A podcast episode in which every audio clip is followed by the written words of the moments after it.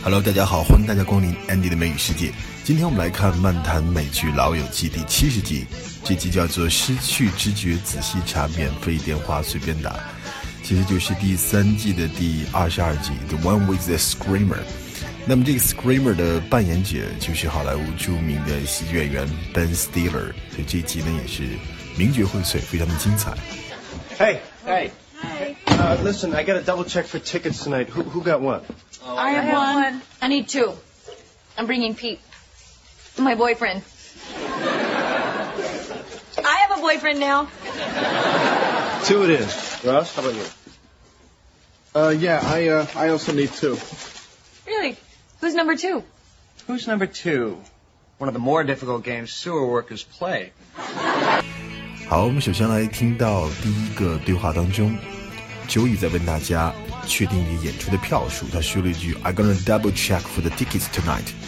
Double check，两次检查就是再次确认、仔细检查。Double check it，再查一遍，再检查一遍。接下来这个对话当中呢，是 Ross 和他的 date 约会对象的一段对话，因为。Ross 等着看这个 Ben Stiller 扮演的 Jimmy 在查对发飙，所以呢，他冷落了他的约会对象。他所以说我要看他 cut in front of somebody，有人插在他面前了，他一定会发飙的。因为 snap，snap 就是发飙，cut in front of someone 插队，当然也可以用 jump the queue，queue jumper 啊，这是一个插队的人。Remember me? Hi, yeah. Tommy's in line for the bathroom and someone just cut in front of him. I think he's gonna snap. Ross, I'm gonna go. Go? Why? I don't know. Could be because I don't feel like standing around all night waiting for some guy who may or may not scream. Oh, but Kaylin, you definitely will scream. Goodbye, Ross. Uh, oh, oh, bye. 好，接下来这个对话当中呢，导演他提到了一个节日，就是 Boxing Day。Boxing Day 是每年的十二月二十六号，也就是圣诞节的次日，或者圣诞节之后的第一个星期日， 在英联邦的地区啊都会庆祝，的美国啊、加拿大等等。Boxing Day 这一天呢，就会疯狂的购物狂欢，因为这一天所有的商店都在打折。Boxing Day。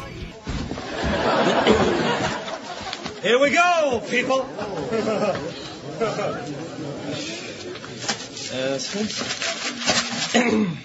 Boxing Day. The Lucille Hotel Theater. Bada, bada, bada. Ha! Joey Tribbiani gives an uneven performance. But Mr. Tribbiani is not the worst thing in this production. Yes! 好，接下来这个对话当中，Monica 问到了 Joey 和 Kate 的约会怎么样，那 Joey 就说到了 Kate she passed out，pass out 昏过去了。失去知觉了，pass out。I don't remember anything. I drink too much and passed out。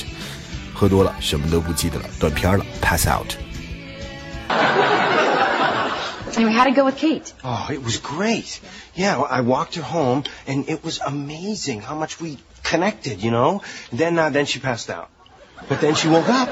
Yeah, and we stayed up all night talking, and now we're like totally crazy about each other.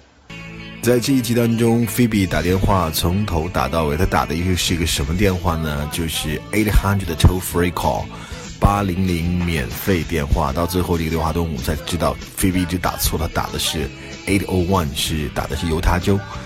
toll free 就是免费，免长途费。大家知道这个 toll 呢，也可以当高速公路费 toll。比如我们在高速路口常见到的 ETC 啊，就是指的就是 electronic toll collection 电子收费系统。再有想讲 toll 一个短语就是 take a toll off，夺去什么东西，或者是使谁呢遭受到了损失。比如像这样一句话：Constant hard work takes toll off him。长期以来，这种持续的工作使他受了很多的罪。 Phoebe, it's been two days. Yeah, I know.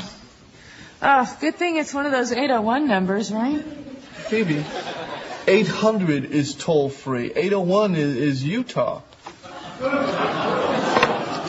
No, no, no, no, no. It has to be 800 because all those big companies have 800 numbers. Every, yeah, every big Utah-based company has it. Phoebe, sorry. I'm so sorry. I will pay you back. And yet she's still not hanging up the phone.